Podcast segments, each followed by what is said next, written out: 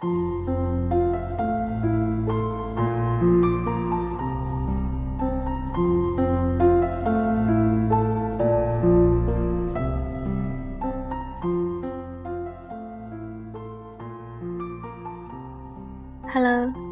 大家晚上好。小爱今天要分享一篇文字，很孤独，但却很幸福。来自丫头的徐先生。如果给你寄一本书，我不会寄给你诗歌。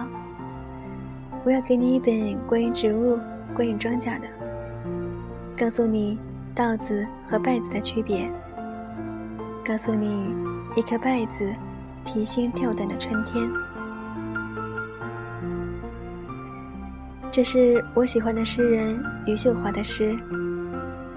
他出名以后，别人对这位具有高中学历的脑瘫诗人给予太多的赞美和关怀，而对他而言，一次次温暖的相遇，然后离别，是把孤独提到半空，再扔下来。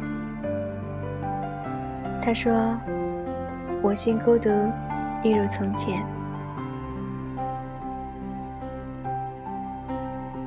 第一个故事啊，几年前，小虎在电视台得到一份工作，来之不易。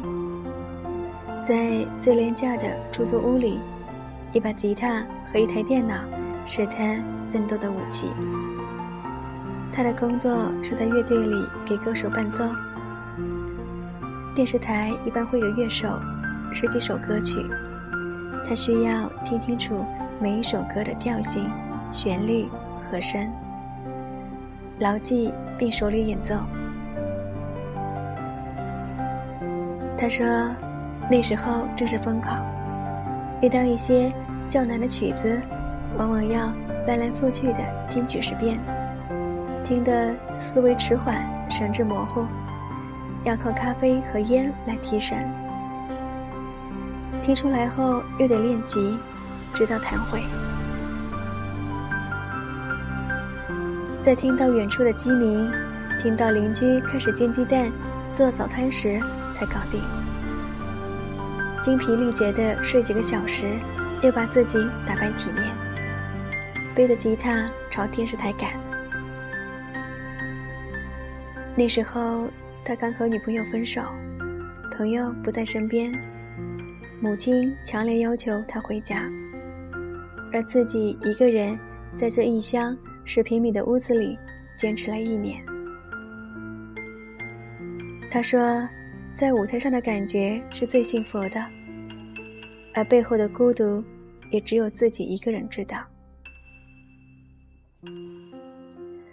后来，他的业务越来越好。在去年成立了自己的公司。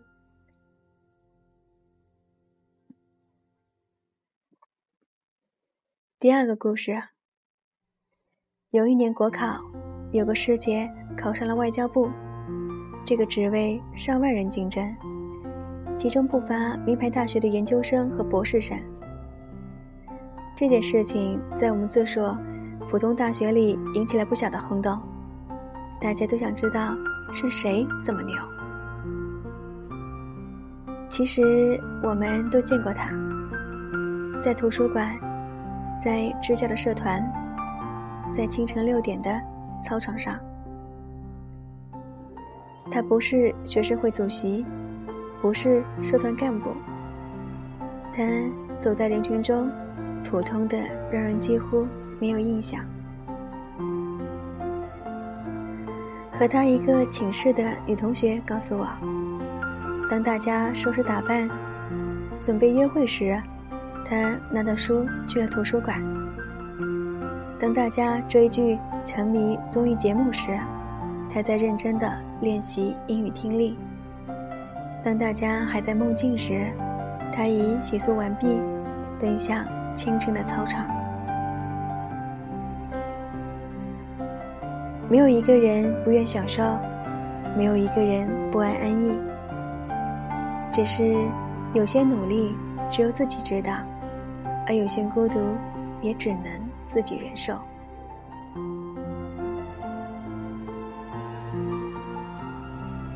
第三个故事，小波在公司负责文案撰写，二十出头，刚从大学毕业，文静话不多。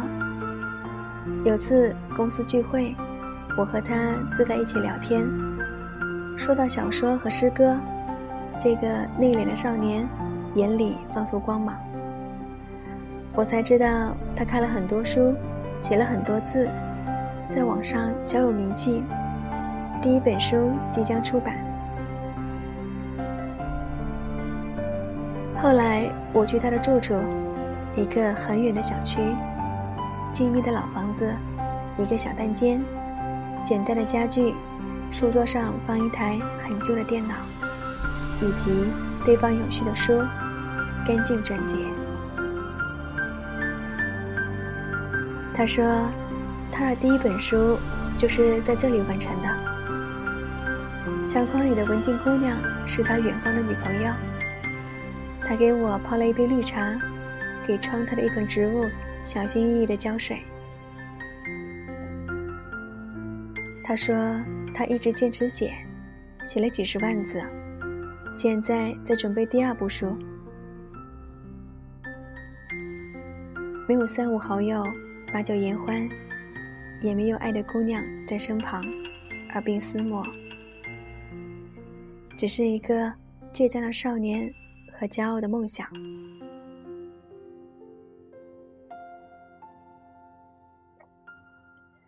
我们常说，你必须很努力才会看起来毫不费力。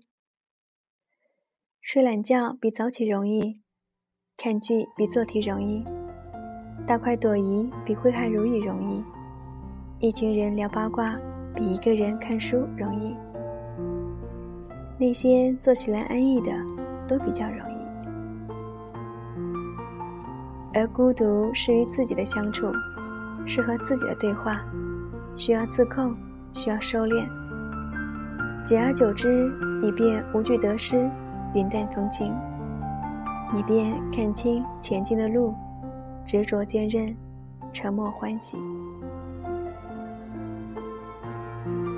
孤独像一个你并不喜欢，甚至时刻想打发走的朋友，但你接受他，适应他，爱上他，他一样会回赠你幸福。哪怕是生命中的一点点热闹，你都会心满意足。春花、秋月、夏日、冬雪，岁月再美。但必然流失，而你的孤独却只属于你。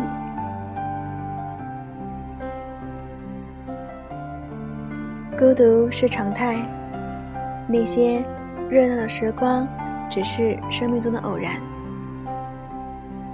有时候很孤独，但却很幸福。